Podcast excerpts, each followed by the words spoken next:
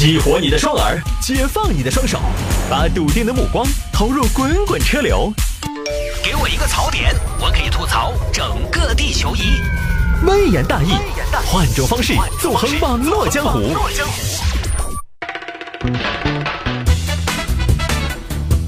来吧，欢迎各位继续回到今天的城市大玩家，微言大义，今天正式的开始了，继续跟您分享一些网络上热门的、有意思的小新闻。走一段掌声。今天节目一开始呢，跟大家说一个非常重要的信息，就是有关大家明天的出行的，就是明天成都国际马拉松就要正式的开跑了，差不多有两万人。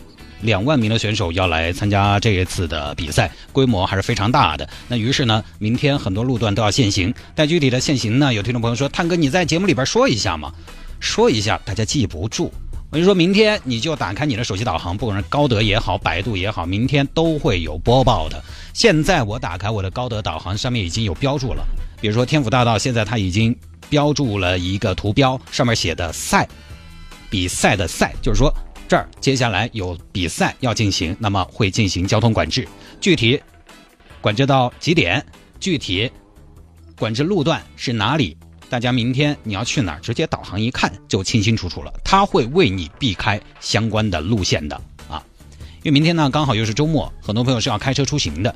那么因为成马的举行呢，所以明天的交通也会有一些调整，呃，大家一定要注意一下。如果你真的觉得导航这个东西不靠谱呢，你就是还是要黑。白纸黑字的在网上看到，你可以关注一下成都的几大主流媒体，包括成都商报、华西都市报的电子版，他们上面都有。明天呢，成马的起点是金沙遗址博物馆，然后全马的终点是在新会展，半马的终点呢是在我看了一下是高新区管委会的附近。那今年的路线跟。前边好像是不一样的。我记得第一届成马是从西博城出发，然后呢顺着天府大道跑到金融城，再从金融城，也就是高新区管委会那个地方跑回西博城，这样一个折返。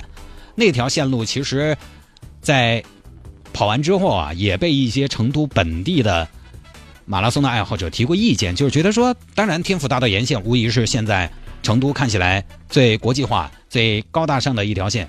但是好像少了一些成都本土的特色，就一路上全是高楼大厦。你说高楼大厦当然也很高档了，但是现在成中国的大城市哪个城市又没有？而且因为这路呢路也比较平，又是一条笔直的主干道。就大家觉得可以再优化一下，于是好像今年呢，成马把路线更多的重心是放在了具有成都本地特色的一些路段上。你比如说，一路下来会有金沙遗址博物馆，会有琴台路，会有合江亭、安顺廊桥、九眼桥。但我在想，会不会在九眼桥会有一大波运动员停下脚步，走进酒吧 开始消费？然后四川大学、望江楼公园、东湖公园这些地方，哎，这些才是成都特有的嘛。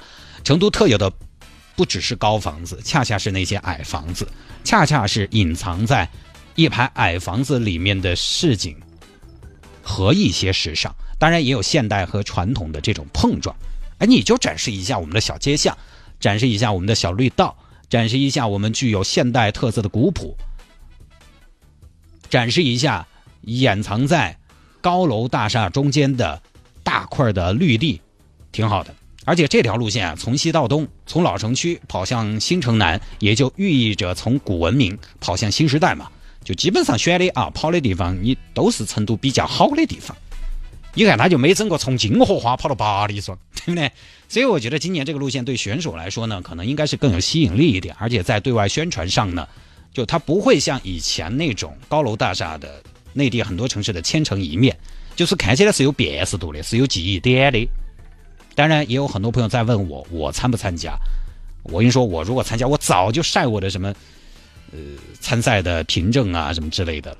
以我这么高调的性格，呃，因为是这个样子的哈，因为我平时也有空跑步，所以很多朋友呢，每年都在约我。老早就说了，我不参加比赛，因为我觉得跑马拉松啊，不是说你今天想好了，明天就可以去跑的，毕竟还是四十多公里。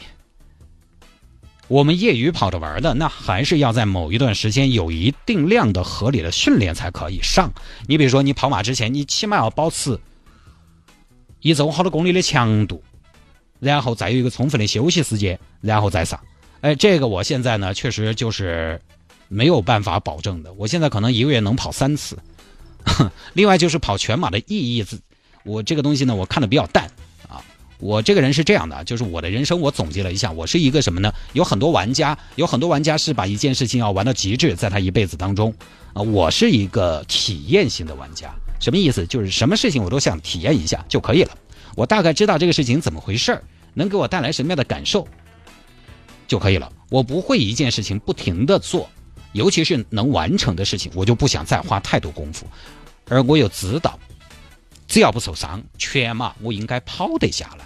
所以全马这个事情对我就没有非常迫切的想要去完成它的吸引力了。我是有这样的一个观点，我不知道对不对啊？我没跑过全马，但是以我跑步的经验来说，我这么多年我就发现，能跑十就能跑半马，而且我觉得能跑半马，全马也能大概率跑下来。但前提是你不受伤，什么腿折了这种，或者磨损、疼痛难忍，这种可能敢打封闭对不？行啊，就是心肺的负担，只要你节奏正常，不要被带乱了，前十公里迅速的被拖垮，应该是没有问题的。也算嘛，成马啊，全马的关门时间是六个小时十五分钟，六个多小时跑四十二公里，基本上一个小时跑七公里就规矩，一个小时跑七公里就是八分钟跑一公里，配速八。八的配速就很慢了。平时我自己跑步的话，五分多的配速嘛。当然，全马可能很难保持全程都跑五分多，但是七马我跑个七马，我保守点儿。八的配速平时跑到耍，我就说都是要抓瞌睡那种。所以我觉得能完赛。全马呢看起来很恐怖，其实只要你平时有时间锻炼，很多都是可以的，能够做到的。我爸一个朋友，他们同龄人六十多了，大爷，半妈妈乱参加嘛。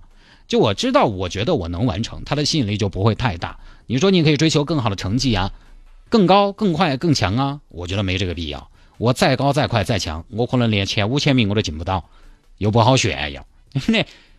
算了，哦，你看我九个多小时爬上峨眉山，我就可以炫耀，因为没有人参赛。哈哈，其实主要还是平常没有时间保持一定的规律的训练。突然你要让我上这么大的强度，我个人觉得没必要。而且我一参加比赛，我肯定要遭人家带节奏。我说哦哟，啥子嘞？母母系都跑那么快，我我肯定也不能太慢嘛。我怕自己体力最后跟不上啊，太痛苦。反正听众里面呢，明天要参赛的应该不少，大家赛出好成绩啊，对得起自己。当然这个东西呢，量力而行。感觉不好了，你可以放弃，不要死撑。很多朋友呢，通过跑马拉松来证明自己，其实也可以。我觉得没这个必要。你生活中有很多不能放弃、需要你死撑的地方，生活中有很多可以证明自己的时候，跑个步其实不算什么。